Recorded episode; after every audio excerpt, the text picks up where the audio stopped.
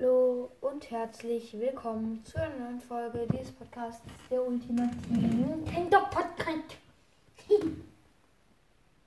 Gut, ich habe die Tür zugemacht.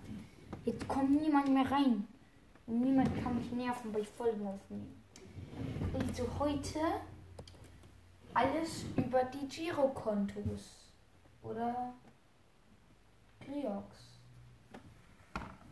Hm, Habe ich ja in der letzten Folge schon gesagt, dass ich dafür lieber eine eigene Folge machen soll, weil das schon, da, über die kann man sehr viel sagen schon. Als erstes der Flammengriok. Der hat 8000 Life Points, macht 50 Angriffsschaden. Seine Elementeigenschaft ist, er verwendet Feuerelementare Projektile und Strahlen mit Brenneneffekt. Seine Beute ist das Griok Flammhorn, der Griok Flügel und das Griok Herz. 10% kann er das droppen. Jetzt reden wir über die Ulti von ihm erstmal. Ähm, die Ulti. Hm. Ach ja, werde erstmal sage ich was, was bei der zweiten Phase los ist.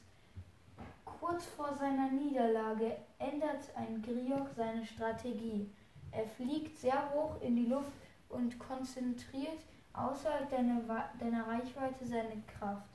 Die ultimative Attacke, die er kurz darauf entfesselt, ist Fluch und Segen zugleich.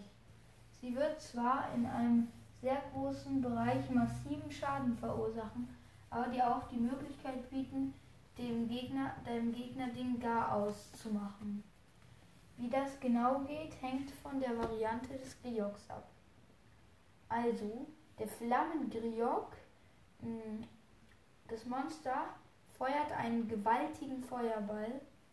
Einen gewaltigen, nee, das Monster feuert einen gewaltigen, aber langsamen Feuerball auf dich ab. Sprinte von dem Aufschlagspunkt weg und kehre danach, danach zügig zurück. Die Explosion erzeugt einen mächtigen Aufwind, mit dessen Hilfe du zum Monster hinaufsegeln kannst.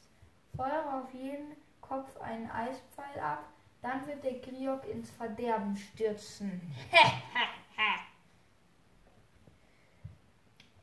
Und der typische Aufenthaltsort vom Flammengriok ist die Hylia-Brücke, in Klammern beim Hylia-See halt, ja. Der Gipfel des Brillenfelsens. Ich glaube, das ist äh, da, wo halt dieser komische Turm ist, wo der drauf steht. Und ja, mh, mm, halt südöstlich des Turms in Jerut, also ungefähr. Als nächstes der Frostgriok. Der hat 8000 Life Points, macht 50 Angriffsschaden und ähm, er und seine Elementeigenschaft ist, dass er Eiselementare, äh, Projektile und Strahlen mit Gefriereffekt abschießt. Seine Beute ist das Griok Frosthorn, die, der Griok Flügel und das Griok Herz auch mal wieder zu 10%. Seine Ulti ist die Ultim also die Ulti vom Frostkriok. Die ultimative Attacke eines Frostkriok's ist ein Regen aus Eisnadeln. Schaue nach oben und weiche ihn aus. Danach springst du schnell auf eine drauf und wendest die Zeitumkehr auf sie an. Dadurch wird sie dich in die Reichweite des Monsters hinauf befördern. Feuere eine letzte Salve feuerverstärkter Pfeile auf die Köpfe ab um die Schlacht zu beenden. Hm. Und ja. Sein typischer Aufenthaltsort ist beim Gerudo-Gipfel, Nord-Tabanta Schneefeld, in Klammern nördlich vom Stall des Schneelands. Und nun der Donnergriok. Einer der nervigsten weil der dieses scheiß Gewitter macht. Übrigens, wenn ihr zum Beispiel dem Flamm, wenn ihr dem Flammgriok zu nahe kommt, hm, wird euch heiß. Wenn ihr dem Frostkryok zu nahe kommt, wird euch sehr kalt. Und wenn ihr dem Donnergriok zu nahe kommt, zieht ein Gewitter auf, was richtig nervt. Weil ihr dann nicht so einfach eure, mh, mm, eure Dinger, eure, man, eure, eure Metallwaffen als Masterschwert könnt ihr dann nicht benutzen. Das ist scheiße. Gut. Hm. Für die Taktik gegen die Grioks würde ich euch übrigens empfehlen, die Köpfe zu schlagen. Weil, wenn, weil bei den Köpfen macht es mehr Schaden, als wenn ihr am Hals oder so schlägt. Schlägt. Ja, genau. Hm. Also der Donnergriok hat 8000 Life Points, macht 50 Angriffsschaden. Und seine Elementeigenschaft ist, er verwendet Elektro äh, elektroelementare Projektile und Strahlen mit Schockeffekt. Seine, die Beute ist das Griok Donnerhorn, der Griok Flügel und wieder mal zu 10% ein Griok Herz. Mm. Die ultimative Attacke vom Donnergriok ist, dass er immer wieder Blitze in den äh, Boden feuert und jeder davon erzeugt kurzzeitig einen Aufwind. Diese Aufstiegshilfen lösen sich allerdings schnell wieder auf.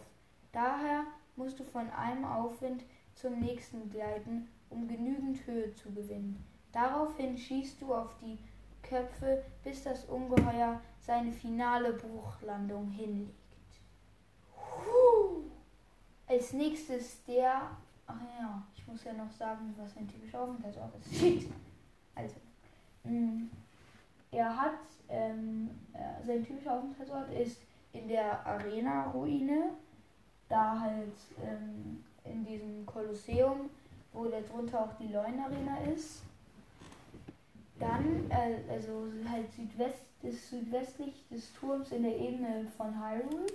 Dann beim Plateau südöstlich vom Steil der Hochebene, in Klammern südlich der Gutineser-Ebene, Gra Grabstätte.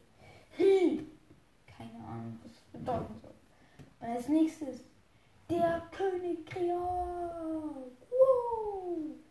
Der hat genau wie alle anderen 8000 Life Points, macht 50 Angriffsschaden und seine Elementeigenschaft ist, er verwendet elementare Projektile und Strahlen mit Brennen, Gefrier und Schockeffekt. Und das Blöde ist, dass seine Ulti sehr blöd ist. Nämlich die Ulti geht so. Jeder Kopf entfesselt seine eigene ultimative Attacke, was für reichlich Durcheinander in der Arena sorgt. Unserer Erfahrung nach bieten die Eisnadeln die zuverlässigste Methode, um in Reichweite der Köpfe zu kommen. Weiche den Explosionen im Zickzack aus, bis du eine Nadel erklimmen kannst, und wende dann schnell die Zeitumkehr an, um dem Chaos zu entkommen. Nun musst du alle drei Köpfe mit verstärkten Pfeilen treffen, in Klammern wähle irgendein Stärkungsmaterial für den Elektrokopf, um diesem mächtigen Kontrahenten den Rest zu geben. Ja, das war's dann auch mit den Grioks. Hm. Oder mit den Girokontos.